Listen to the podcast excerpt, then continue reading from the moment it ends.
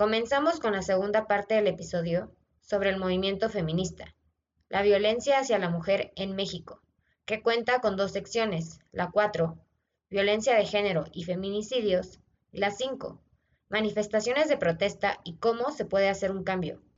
También nos acompañan Andrea Fischer, estudiante de comunicación y periodista, y Daniela Bernal, estudiante de psicología y subdirectora nacional de JUBI, Sección 4. Violencia de género y feminicidios.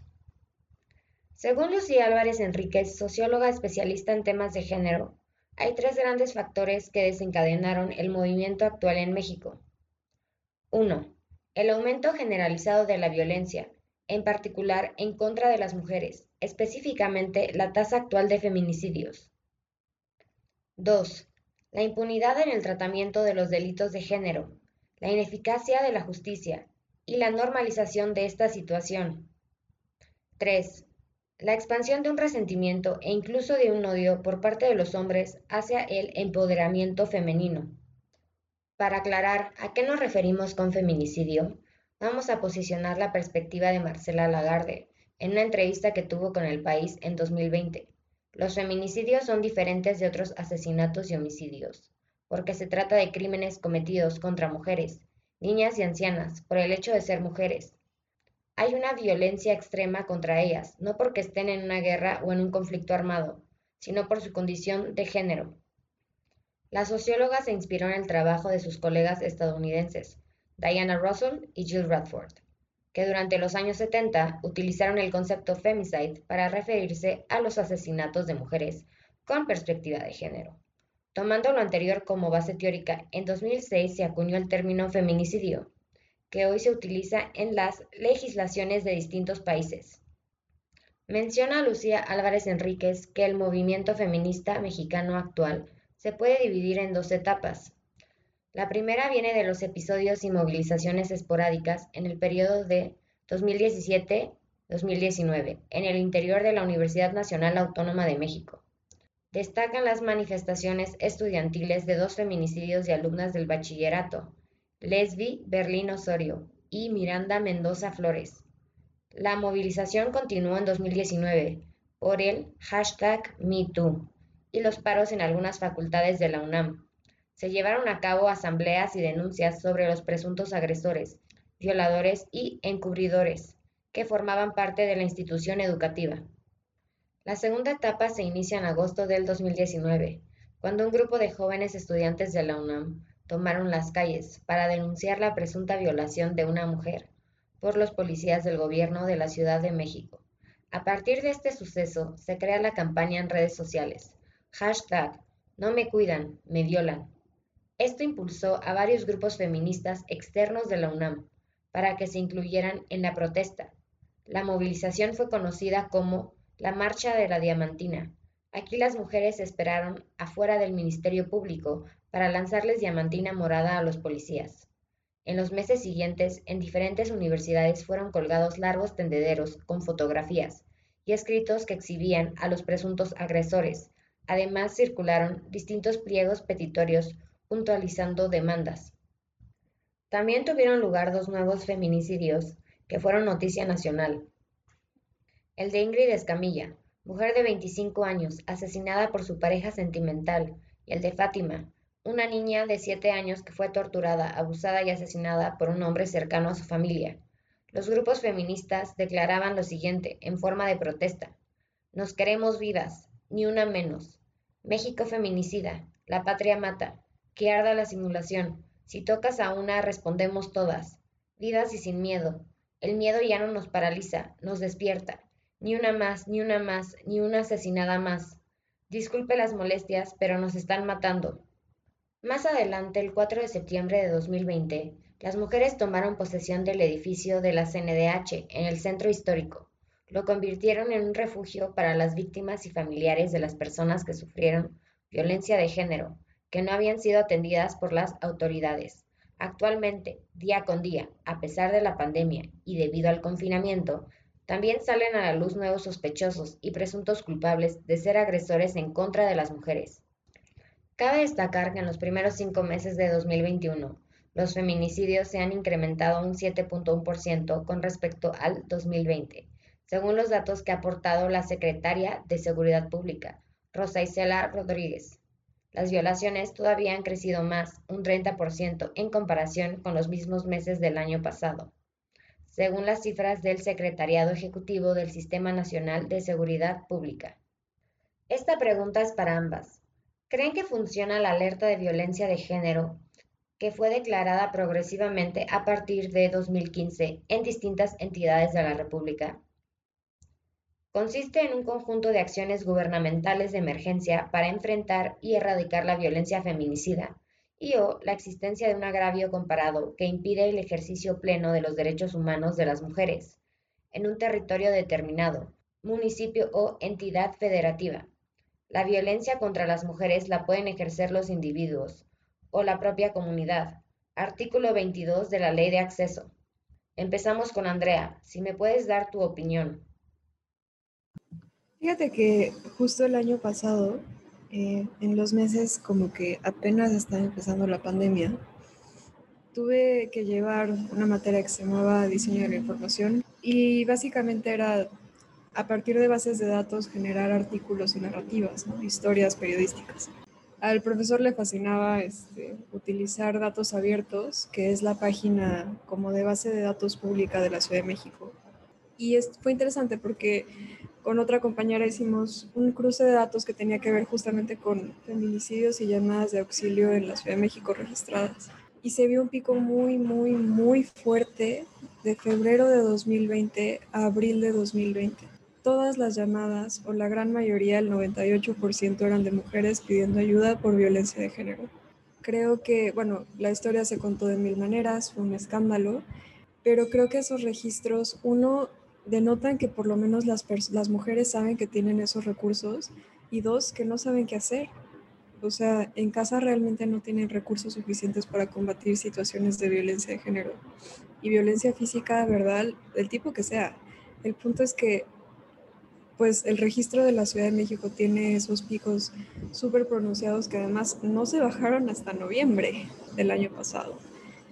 Creo que si tú me dijeras, ¿sabes usar esa línea? No la sé usar, o sea, sé que existe, pero no sé cómo llamar, no sé quién dirigirme y no sé si se le da eh, seguimiento a las peticiones que se hacen por, esa, por ese medio, ¿no?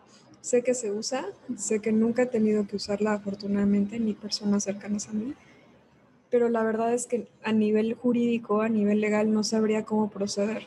Y no sé si además te cobran algún tipo de, no sé, este monto como cuando usas una grúa, ¿no? Este, por los servicios prestados.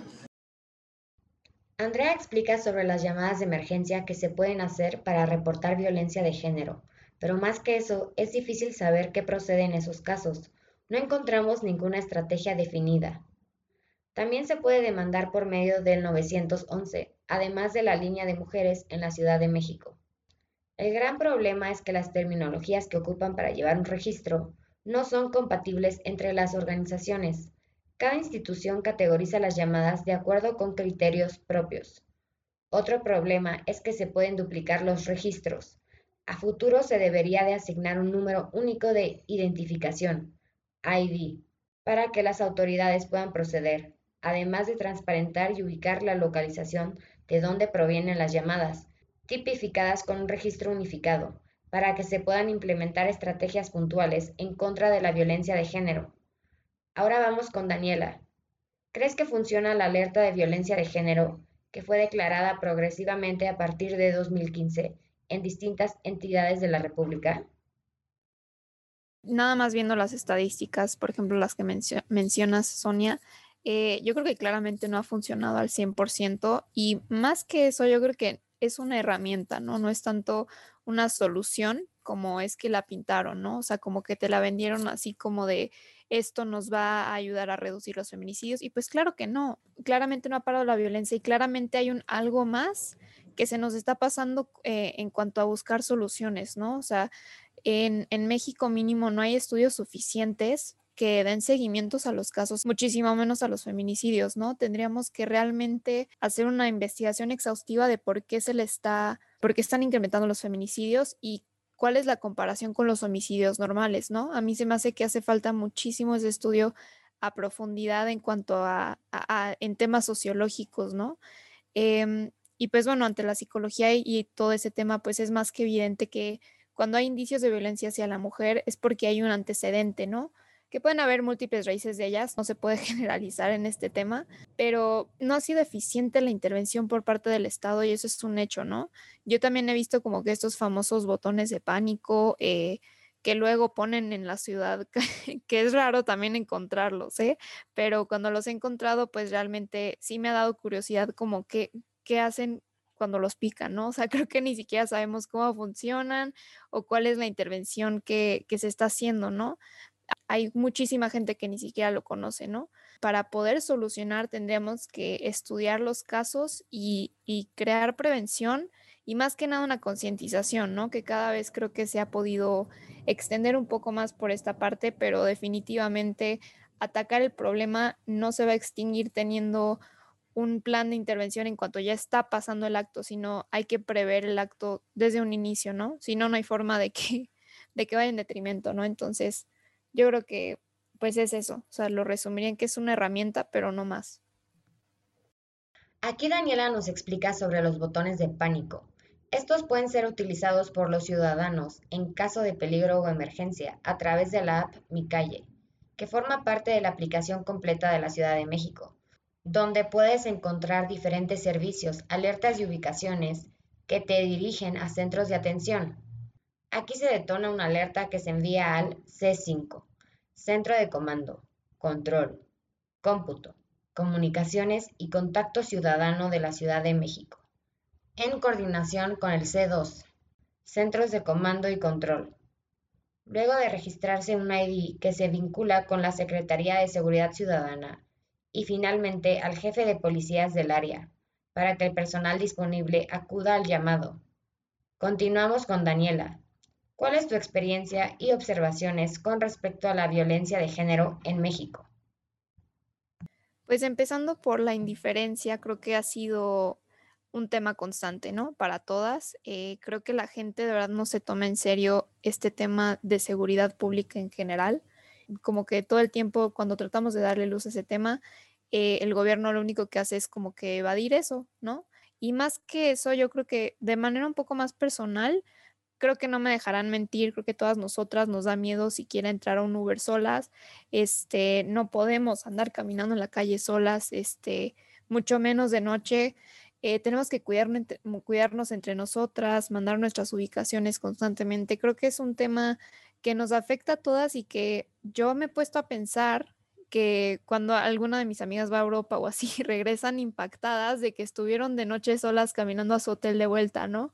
Y, de verdad que hasta, incluso estando allá, sabiendo que estás segura, tienes ese, estrés y esa ansiedad de que me va a pasar algo, me va a pasar algo, estoy sola, ¿no? Pero es una, es un, es una ansiedad que tenemos todas, ¿no? Que constantemente estamos sintiendo y viviendo en este país donde no, no nos dan esa paz, ¿no? Y creo que definitivamente cultural es un tema que le estamos dando mucha luz, pero que, por ejemplo, por la pandemia, se cambió mucho el enfoque, ¿no? O sea, se dejó ir un poco este tema, pero definitivamente le hemos quitado mucha luz por otros temas que van surgiendo a través de, los últimos años, ¿no? Siempre vemos que estamos fuertes en este tema y luego se desvía por alguna otra cuestión, ¿no? Y las únicas soluciones que nos dan son herramientas, ¿no? Dos aspectos que menciona Daniela, donde ella se siente insegura son el uso del transporte privado, como los choferes que se contratan por medio de aplicaciones, al igual que caminar sola en la calle durante la noche. También refiere a ansiedad, miedo y paranoia, cuando está sola en un lugar público y desconocido.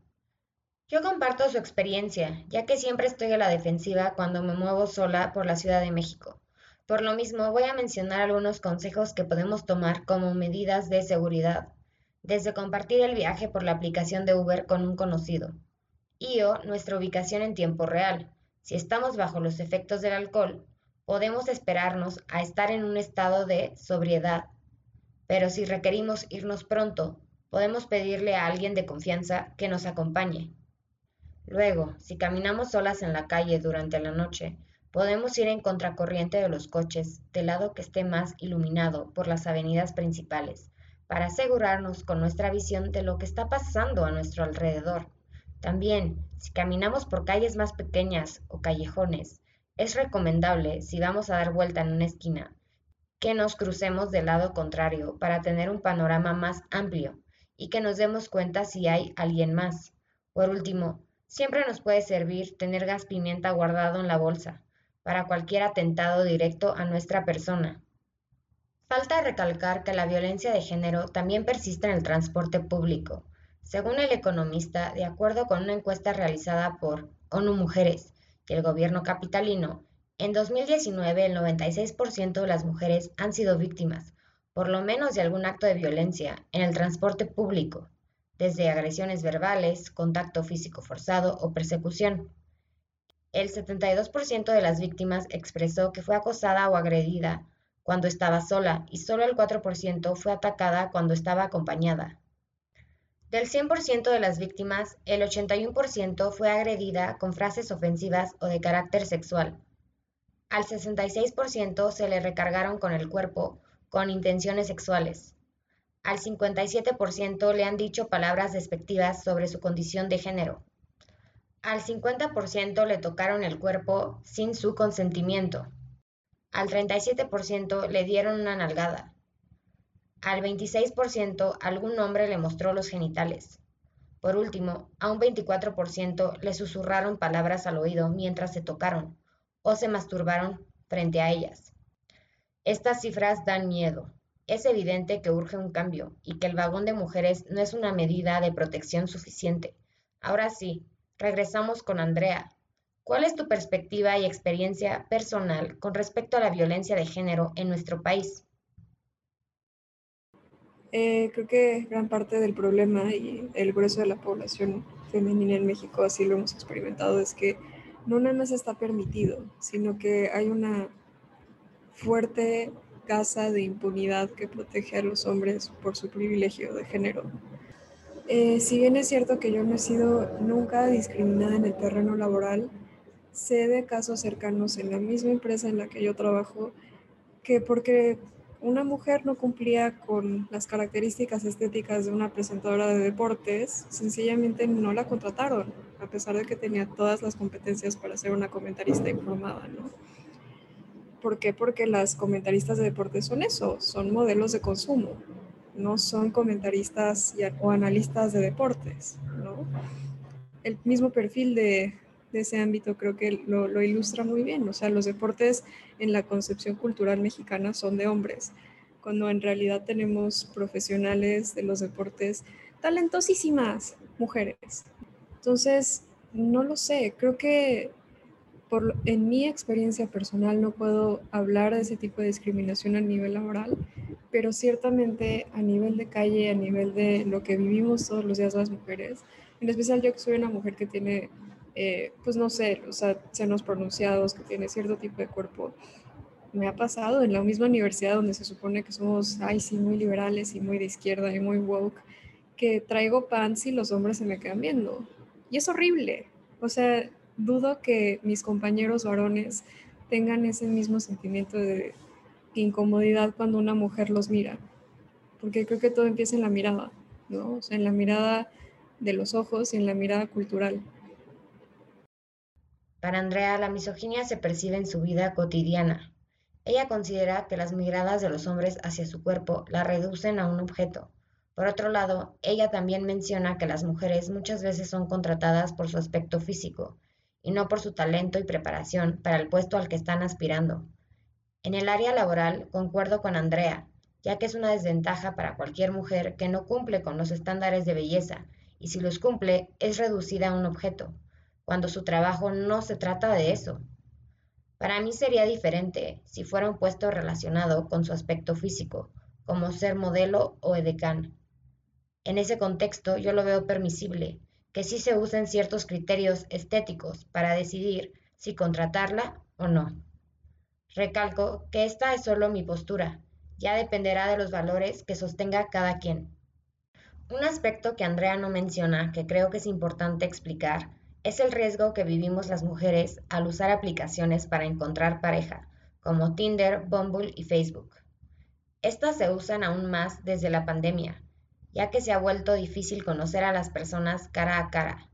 Es muy peligroso reunirnos con alguien que solo conocemos por mensajes, notas de voz y o llamadas.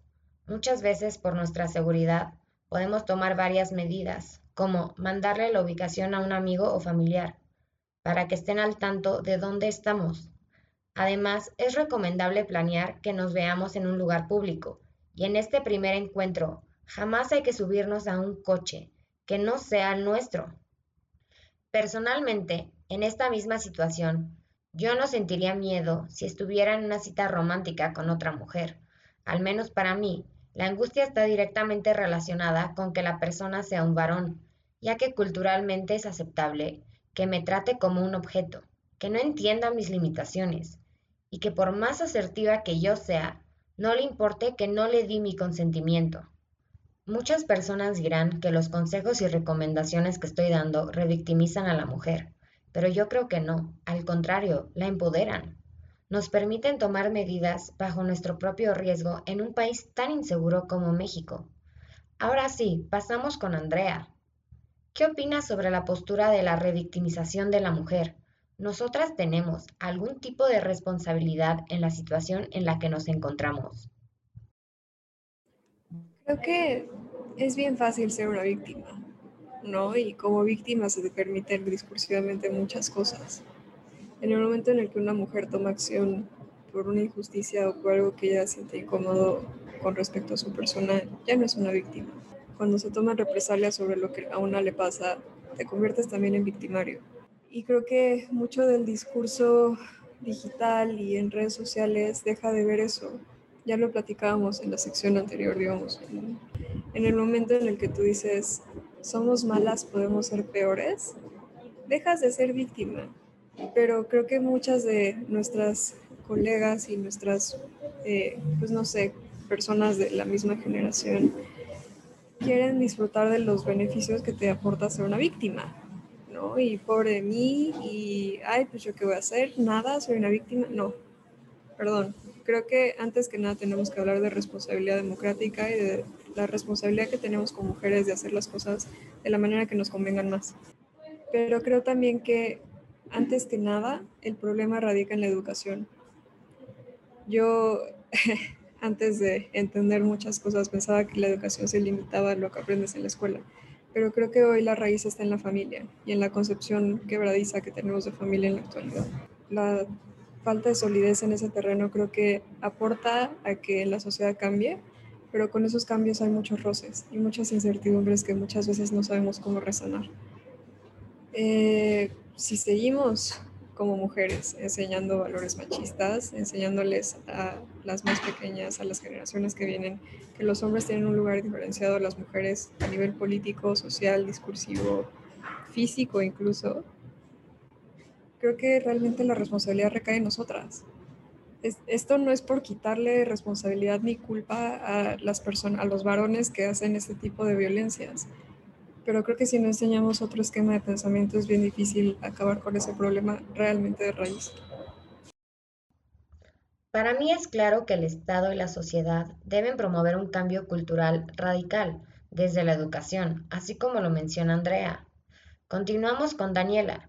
¿Qué opinas sobre la idea de la revictimización de la mujer y en qué manos queda la responsabilidad sobre lo que está pasando con respecto a la violencia de género?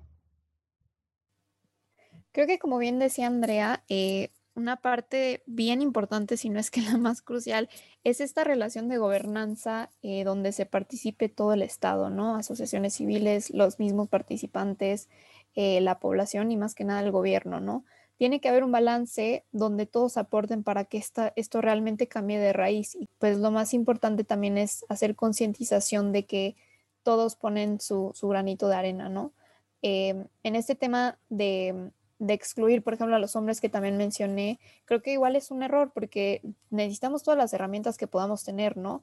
El hecho es de que hay muchísimas masculinidades rotas, que es lo que ha causado también mucho de los temas que hoy en día estamos tratando y las repercusiones de ella, ¿no? Entonces creo que, como bien decía Andrea, eh, también comenzar desde la familia, ¿no? Desde la raíz de la sociedad y y para que haya un impacto realmente social, ¿no? Que es lo que realmente necesitamos para que haya una repercusión en estas problemáticas todavía, por ejemplo, de rezago machista, ¿no? Que podemos ver hoy en día todos. En cuanto a este tema como de victimario, este, pues siempre hay como que beneficios secundarios en el ser víctima, ¿no? Que también hay que estudiar a profundidad y que reconocer nosotras mismas como mujeres, ¿no? Reconocer más que nada eh, la vulnerabilidad de la mujer actual mexicana, ¿no? Y más que nada sus necesidades para poder indagar en la parte legal y en lo práctico, ¿no? Entonces yo creo que igual si nos fuéramos a caso sería muy distinto reconocer estas, esta victimización. Eh, definitivamente el primer paso es reconocer estas, estos puntos débiles que podríamos tener dentro del movimiento para que las tratemos y las afrontemos de la manera más astuta posible entonces yo creo que lo resumiría en eso, como que eh, no solamente es cuestión de la mujer, ni solamente del gobierno, ni solamente de los hombres, ¿no? Tiene que ser un estado de relación entre las, entre todas estas, ¿no? Daniela explica que hay muchas masculinidades rotas que deben de redirigirse desde la educación. Además menciona la intersección que existe entre las diferentes aristas que pueden crear un cambio.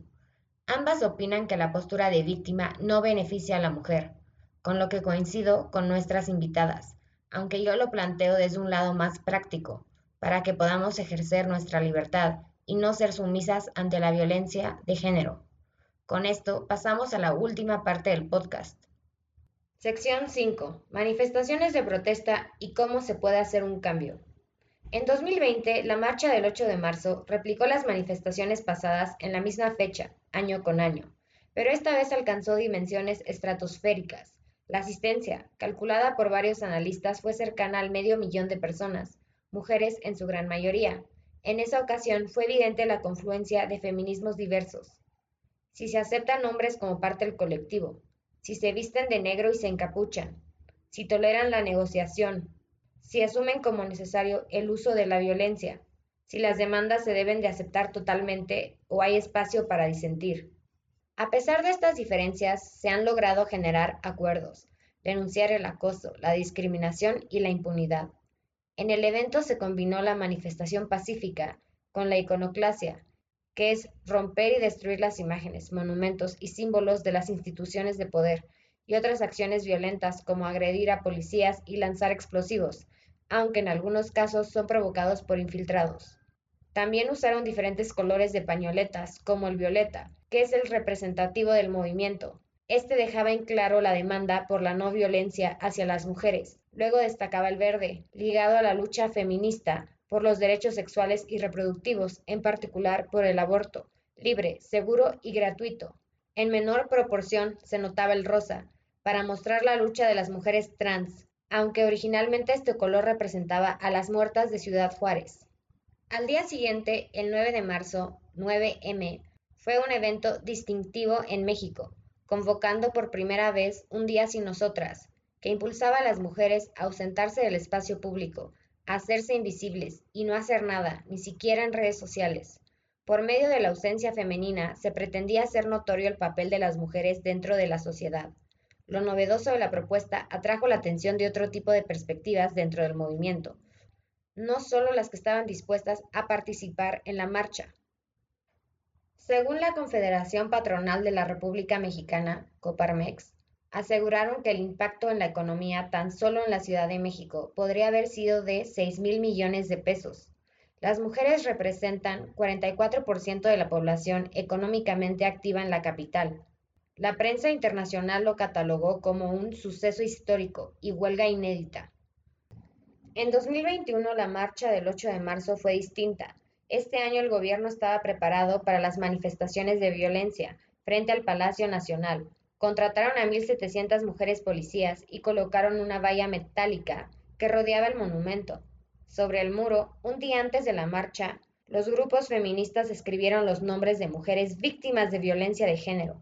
El día de la manifestación hubo varios intentos para derribar la valla.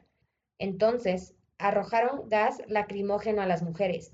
Además, había una mayor carga política, ya que a mediados de febrero el presidente respaldaba a Félix Salgado Macedonio, que estaba postulado para ser gobernador de Guerrero y había sido acusado por el delito de violación por dos mujeres.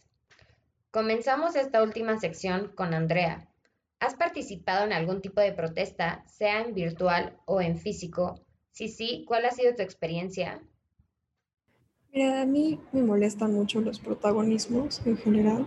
No he participado en ninguna marcha con motivo de alguna lucha feminista, porque creo que muchas de las premisas muchas veces son quebradizas y con toda honestidad no representan lo que yo intento buscar, ¿no? Creo que una manera de protestar es con tu accionar de todos los días, hablar sobre los temas que te molestan, cuestionar los temas que te molestan, argumentar, generar diálogo. Y creo que eso sí lo hago, por lo menos desde el punto de vista desde mi trabajo y pues no sé, en ese tipo de espacios de comunidad o de diálogo, como quieran decírseles, es importante hablarlos y discutirlos, ¿no? O sea, yo jamás me imaginé, y esto lo digo con toda apertura y con, sí, con toda sinceridad, ¿no? Que podría tener una conversación civilizada con una persona provida de mi edad, ¿no? Y creo que el respeto que ha mostrado Dani a mi postura, a la tuya, Sonia, al espacio, permite este permite hablar, ¿no? De entrada. Creo que hablar es importante y generar conversación real en la que las dos personas estén al mismo nivel y tengan ganas de escuchar lo que tiene que decir alguien más, es, es fundamental. Creo que eso cambia muchas más cosas que ir a destruir y hacer iconoclasia. Y mira que yo estoy a favor de eso. O sea, sí creo que a nivel simbólico es importante pues cambiar los sistemas de representación, pero al mismo tiempo creo que antes de eso que más bien parece expiar otras tensiones y frustraciones personales que realmente una lucha de género. Este, es importante ver a los, a los demás y a quién tienes enfrente, ¿no? Y poder platicar como personas civilizadas.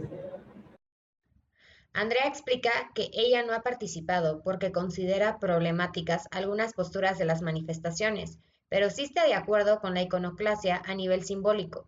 Pasamos con Daniela con la misma pregunta. ¿Has participado en algún tipo de protesta, sea virtual o en físico? Si sí, ¿cuál ha sido tu experiencia? Eh, yo he asistido a las marchas de justamente pues Provida, eh, se llaman Pasos por la Vida las que se generan cada año. Eh, he asistido justo virtual y físico. La parte virtual pues sí ha sido toda una experiencia nueva pero justo como que le dimos un enfoque distinto, ¿no? Eh, Jubi, al ser parte de los organizadores, pues lo que quisimos fue poner un poco más en acción, justo eh, como decía Andrea, ¿no? Que creo que a veces habla más el acto que, las, que cualquier palabra, ¿no? Entonces hicimos una colecta para mujeres en, de estados vulnerables, este, dentro de las mismas asociaciones civiles em, que cuidan de ellas, ¿no? Entonces hicimos una colecta virtual donde hubo como que invitados y todo este tema como para hacerlo un poco más dinámico fue todo un reto eh, hacerlo de manera virtual, pero física sí, sí he asistido yo creo que como a las, como unas tres, y justamente ha sido ese tema porque en lo personal pues es, es, es como la, la lucha que más... Eh, que yo persuado, ¿no? La, la, lucha que más me representa la parte pro vida. Y pues más que nada, yo creo que es esta experiencia de exigir políticas públicas que involucren a la mujer, ¿no? No es solo es antiaborto, pero creo que eh, lo puntualizó muy bien Andrea cuando dijo que este apoyo a la sociedad civil es lo que a veces genera más cambio que otra cosa, ¿no? Así como podemos ir a marchar eh, muchísimas personas, eh, claramente es muy importante en el tema de, de, políticas públicas y de exigir por parte de siendo, siendo sociedad civil, ¿no? Pero de verdad que dentro de las mismas asociaciones es donde vemos que donde, donde se genera más cambio, ¿no? donde se genera una verdadera educación y prevención y apoyo a la misma mujer, ¿no? Daniela comenta que ella sí ha participado en varias protestas que han sido marchas pro vida, tanto en virtual como en físico, debido a que su asociación es parte de las organizadoras, de las denominadas Pasos por la Vida, pero siempre su enfoque es buscar soluciones y no solo manifestarse. Ahora regresamos con Andrea, ¿Participaste en el paro del 9 de marzo de 2020 y o el 2021? Yo decidí no desaparecer. Fingir que no existes es sumarte a la misma problemática. Entiendo que a nivel simbólico nuevamente es significativo decir, ay sí, ¿qué pasaría si un día todas desaparecemos? Y ay sí, van a ver, hombres, ¿qué pasa si no estamos un día? No, qué, qué padre, qué bueno. No, perdón. O sea, con toda honestidad, no me conecté a clases porque estaba como ese, esa posibilidad, pero seguí utilizando redes sociales.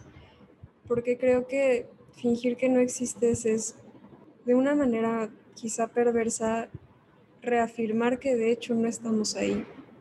Pero yo creo que justamente si te callas no hay mucho que puedas hacer al respecto. En especial si es un silencio impuesto por un ideal abstracto me, me, parece como muy romántico pensar que verdaderamente vamos a generar un cambio si desaparecemos un día al año, cada año, año con año, año con año, que se vuelve una rutina. O sea, creo que se pierde en esa misma masa gris y horrible de tiempo perdido, ¿no? O sea, en lugar de ello yo propondría, no sé, hagan conversatorios, hagan que mujeres importantes hablen de su experiencia, no, no se desaparezcan.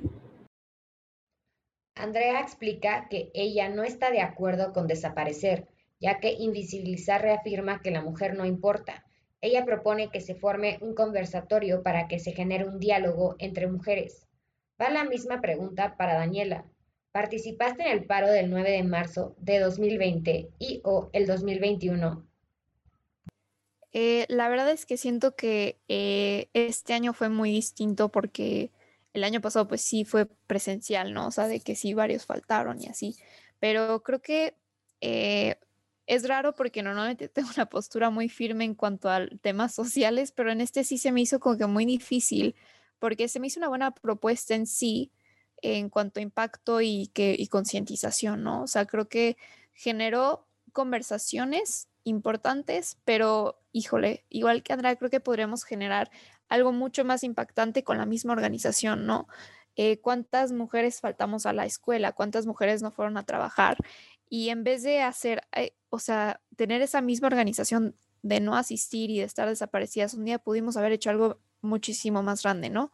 Pero igual, como dice Andrea, pues solo fue un día y después, una semana después, ya nadie se acordaba que fue ese día Em, no se generaron propuestas concretas. Entonces te digo, como que tuve muchos sentimientos encontrados en cuanto a esta propuesta. No se me hizo mala, pero creo que podríamos hacer muchísimo más.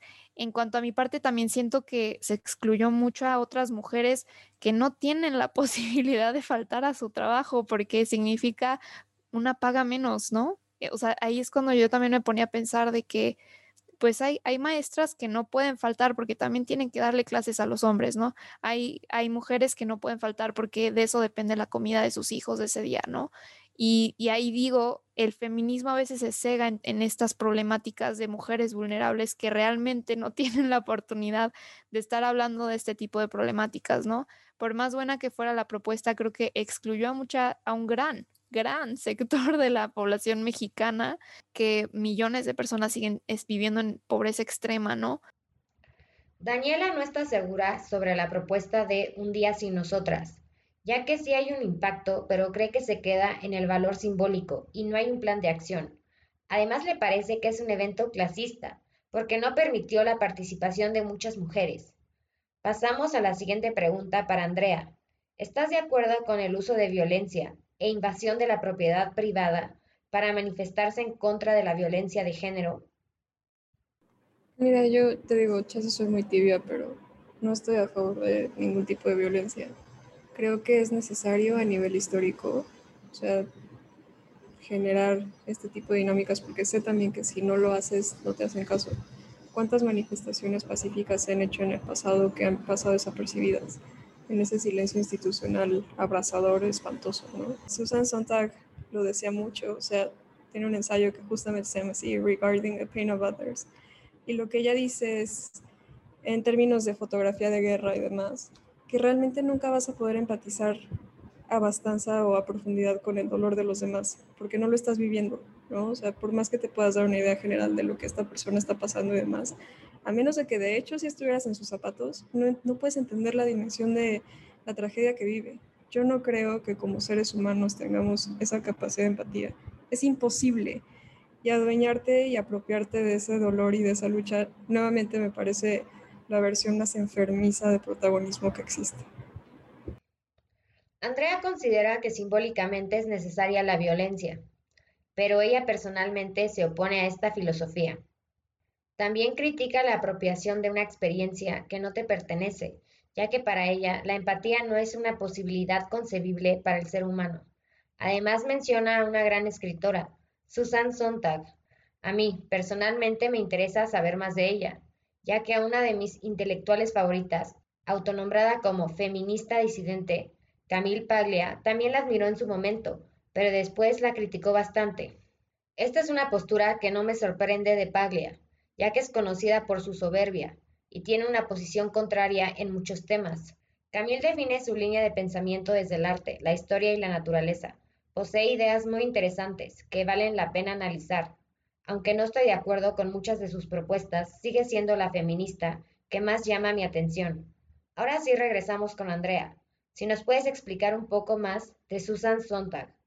¿Quién es ella y por qué te gustan sus ideas? Ella es, en lenguaje de la calle, la mera chingona. O sea, creo que si siguiera viva, además de que era una mujer bisexual en los años 90, que eso era básicamente inconcebible, este, estaría bastante en contra de las movilizaciones feministas contemporáneas. ¿eh? O sea, era justamente el tipo de mujer y de ensayista y de teórica que le gustaba meter el dedo en la llaga y pues nunca se pronunció feminista, nunca se pronunció a, favor de ninguna corriente en particular, justamente por eso, porque estaba convencida de que el pensamiento cambia y que te puedes equivocar, ¿no? Ella escribió mucho a propósito de arte, a propósito de filosofía y particularmente de fotografía, porque, digamos, la pareja que tuvo hasta el, hasta el final de sus días fue Annie Lipovitz, que es una fotógrafa de moda importantísima y que creo que vale la pena algún día ver, ¿no? Este, para quienes escuchen esto. Entonces, pues ella estaba muy preocupada, o sea, Susan Sontag, por la manera en la que miramos a los demás y en la manera en la que por medio de la fotografía tiendes a apropiarte de un momento que a lo mejor no te pertenece y no tiene por qué pertenecerte, ¿no? Este, eh, por estas campañas, ¿no? Que hubo en Estados Unidos como de los reporteros, los fotoreportajes así súper románticos de guerra, de, ay, sí, me meto ahí donde están los meros madrazos y pues no sé, bien puedo retratar a una persona que está a punto de morir o a una madre que está cargando el cuerpo de su niño que acaba de perder la vida, ¿no? ¿Qué, tanto derecho tenemos a nivel ético de eso? Pues no lo sé, ella tampoco concluye mucho al respecto, sino más bien como que se lo cuestiona. Y creo que eso es importante también tenerlo en cuenta hoy. Andrea explica que Susan Sontag, al igual que ella, siempre se mantuvo abierta a diferentes posturas, también admira el valor que le otorga a la filosofía, al arte y a la fotografía, que es otro de los talentos de Andrea, además de la escritura. Volvemos con Daniela sobre su postura acerca de la violencia. ¿Estás de acuerdo con el uso de este medio, además de la invasión de la propiedad privada, para protestar como feminista? Por mi parte, yo no podría defender como que algo que incluya violencia, ¿no? Creo que va en contra de todo mi discurso como tal y de mi coherencia de vida. No sería un medio al cual yo acudiría y siento que yo aún así soy activista, ¿no? Entonces me, me hace pensar qué es realmente entonces el ser alguien activo por los derechos humanos, ¿no?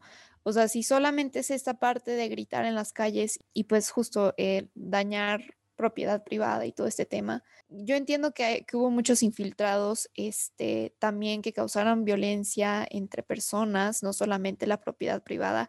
Creo que hubo muchas cosas que salieron de control. Lo que, lo que les digo es que yo no estoy a favor de eso como tal.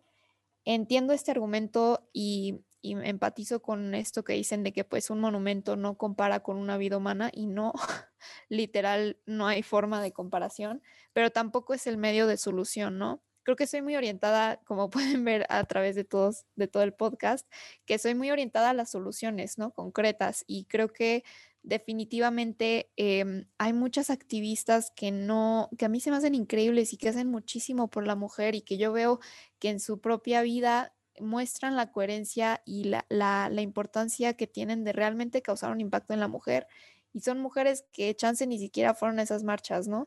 Soy de la idea de que violencia genera más violencia y a pesar de que fue por, por esta parte de, de manifestación, creo que no es la solución ni la manera de exigirlo, ¿no? Pero de verdad que no es coherente con mis valores y creo que si algo, si algo sí soy es muy determinada y muy fuerte en lo que pienso y yo no podría representar ni exigir algo con violencia porque se me hace incoherente. Daniela es muy firme con su postura, no permite que el discurso feminista contemporáneo interfiera con sus convicciones. Ella no acudiría a la violencia de ninguna manera, lo cual personalmente puedo admirar de ella, sin importar que mi opinión es muy distinta a la de Daniela. Para continuar con la conversación, así como para mí Paglia es una gran influencia y para Andrea es Susan Sontag, quisiera saber quién es para Daniela una mujer que puede admirar. Nos mencionas sobre algunas mujeres que han hecho mucho por nosotras sin haber participado en las marchas. Si nos puedes contar un poco más sobre ellas. Entonces yo creo que dentro de estas mujeres yo diría que pues las que conozco dentro de mi asociación, pero también eh, hay una mujer en específico que se llama Rosa María, que es parte de, Expo Vida, que se dedica a esta parte educativa eh, familiar y sexual, ¿no? Que hace como que esta parte holística que muestra eh, la sexualidad de, de, a los jóvenes en escuelas privadas y públicas por todo el estado, ¿no? Yo admiro a mujeres así que hacen lo que pueden dentro de su trinchera, ¿no? O sea, que realmente no tienen que salir de su, de su esfera ni, ni hacer como que algo increíblemente mayor para ser admiradas, ¿no? Al contrario, yo de verdad les puedo decir muchísimas mujeres con las que he podido trabajar dentro de la asociación que se, se viven de eso, de verdad, y, y la parte que a mí más me impacta es que generalmente no hay paga como de por medio, ¿no? Entonces yo creo que las mujeres que se se esfuerzan y, trabajan dentro de estas mismas asociaciones son las que más admiro porque es un trabajo silencioso que no requiere reconocimiento para poder seguir haciendo su labor, ¿no? Daniela nos explica cómo la impulsan mujeres que hacen lo que pueden desde su trinchera, que realizan un cambio verdadero sin la necesidad de protestar. Son individuos que ameritan respeto por su esfuerzo dirigido hacia mejorar la sociedad Dentro de esta postura concuerdo con Daniela, ya que es lo que intento hacer, actuar desde mi labor profesional. Personalmente, sí me pareció una gran propuesta Un día sin nosotras, ya que demostró un impacto económico sustancial y dejó en claro el papel que tiene la mujer en la sociedad mexicana, además de que se ejercitó sin violencia, que fue un cambio positivo para muchas. Considero que si se hace año con año pierde su valor, como mencionó Andrea, y que no es viable la participación de mujeres de estratos socioeconómicos más bajos, como explicó Daniela. Creo que se deben de crear diferentes eventos sociales de acuerdo con las problemáticas feministas actuales, que así tenga mayor cobertura por los medios y que los efectos sean distintos. Aclaro que yo sí participé en el paro de 2020. Además, impulsé a más mujeres para que lo llevaran a cabo. Con respecto a la violencia, me inclino más hacia la postura de Andrea, Sí considero necesaria la iconoclasia. Pienso que es un medio viable para hacer justicia y no mostrarnos sumisas ante la violencia, en lo que difiero con la postura de las feministas, que están completamente a favor de las manifestaciones que ejercen violencia, es la invasión de la propiedad privada. Desde mi postura libertaria, esto se me hace un atentado en contra de la vida privada. Considero que es un ámbito que no le pertenece a la esfera pública de las protestas. Además, perjudica a gente inocente, que no es culpable de las injusticias que han ocurrido, y no lo considero aceptable como un daño colateral. Rectifico que nunca he ido a una marcha, no porque esté en contra, pero es una situación de alto riesgo. En mi caso, creo que es más importante acercarme desde el lenguaje, que siempre ha sido mi fortaleza, más en la actualidad desde que decidí estudiar comunicación. Como dice Camille Paglia, si alguien te insulta con sus palabras, debes de aprender a defenderte con las tuyas. Para concluir el tema, quisiéramos saber la postura de Andrea. ¿Cómo crees que se puede contrarrestar la violencia ejercida hacia la mujer de ahora en adelante, de manera general, considerando diferentes aspectos del problema, aunque no sea una estrategia exacta?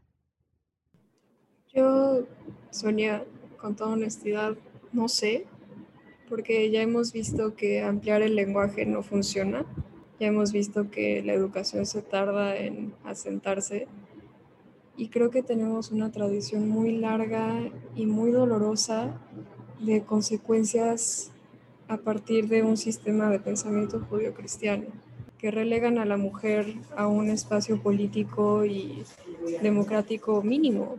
Creo que estamos en ese punto de fricción histórica entre lo que se tenía en mente antes lo que era la mujer y lo que una mujer debe hacer y decir y lo que estamos definiendo que una mujer puede hacer y decir. En esta incertidumbre no te puedo decir puntualmente, bueno, vamos a hacer esto, esto y esto, pero sí creo que un acercamiento saludable al asunto es abordarlo desde el punto de vista educativo.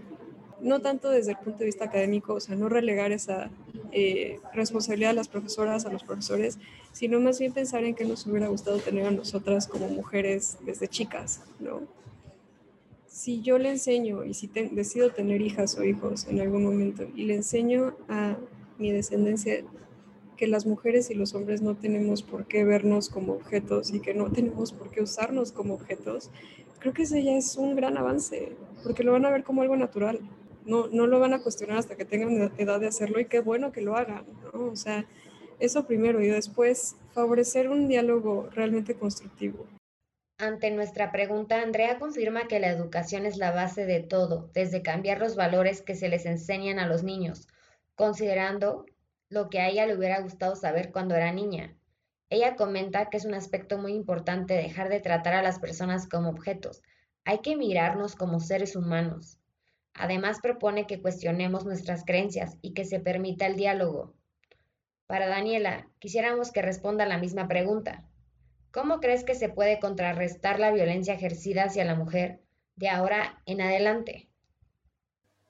Mm, yo creo que el principio em, de, de, la solución es generar esta aceptación del lugar en el que estamos, ¿no? Un estudio de lo que la mujer realmente necesita, ¿no? Cuáles son sus necesidades, rastrear las estadísticas que se nos dan, este, todas estas partes que, que involucran el ser mujer hoy en día, ¿no? Se me hace súper importante el dejar de objetivizar y especialmente también en, temas sexuales, ¿no? Creo que se ha perdido la dignidad en temas de prostitución, en temas de pornografía y creo que cada vez se está hablando más de estos temas, lo cual me da muchísimo gusto porque le están devolviendo como la mirada dignificante a la mujer, ¿no? Como vimos con el ciberfeminismo que, del que hablamos también anteriormente, eh, creo que es mucho de repetición, ¿no? Está este eco en el mismo discurso que ya ni siquiera lo piensan, ¿no? Entonces, porque a fin de cuentas hay mucha presión social eh, y mediática también que te genera a tener como que el mismo discurso y repetirlo y repetirlo y repetirlo. Y creo que algo bien importante es ser firmes con nuestra opinión y, generar este criterio propio, ¿no? Creo que hay que ser mucho más conscientes de nuestras redes sociales, saber que es un medio bien importante también para hoy en día crear un impacto, porque crean no es importantísimo ahorita, por ejemplo, la presión que se puede generar en Twitter en cuanto a políticas públicas. Pasando como por otra parte, la educación a largo plazo es algo que debe de ser persistente, que es algo que ha, fallado mucho el sistema mexicano, ¿no? Que realmente, por ejemplo, en temas de educación sexual es justamente lo que ha fallado, que cada seis años, en vez de proseguir con el mismo plan, se va cambiando, ¿no? Entonces, generar como que un impacto eh, como siendo parte de la sociedad civil, eh, porque justo en medio de esta incertidumbre y dentro de la misma división del movimiento en cuanto a temas de mujer, pues está por todos lados esta división y no se llega a planes concretos y creo que ese es el problema principal, ¿no? Parte de la educación es, es la clave, ¿no? O sea, yo también creo que la educación a largo plazo es lo que tiene que hacer toda la diferencia y va a ser un cambio social y por ende legal, entonces, como mencioné anteriormente, pues es un estado de, gobernanza, no, puede, no puedes excluir a nadie para que haya el, cambio que se necesita para la mujer mexicana. Daniela es persistente con su postura holística. Cree en la integración de varios factores que impulsan el cambio. Para finalizar el podcast, nos interesa saber un poco más del trabajo que hacen nuestras invitadas. Seguimos con Daniela. Si nos puedes explicar sobre el proyecto que estás haciendo en tu asociación con respecto al manual de educación sexual. Sí, pues justamente como vimos esta eh, exigencia de, generar una educación sexual holística, ¿Y a qué me refiero con holística? Reconociendo realmente todas las, las fases del, ser humano. Creo que el mexicano eh, adolescente realmente no le importa la educación sexual porque no se le ve desde un enfoque correcto, ¿no? Que si te están dando una plática los jóvenes, como que vas a poner un poquito más de atención a que si te lo da eh, la señora de, de, 50 que sigue compartiendo con memes de piolín y así, ¿no? Creo que es algo muy actualizado que, que y, estratégico que, se nos ocurrió, ¿no? Aparte de que es algo pues crucial que tiene que ver con el aborto y que es de eso depende la prevención, ¿no? Entonces, eh, el plan como que es generar eh, un manual base con toda la información necesaria desde enfermedades de transmisión sexual, eh, cuidados preventivos, em, también sus debidas repercusiones. Por ejemplo, también algo bien importante del cual no se habla dentro de estos temas es las relaciones afectivas, ¿no?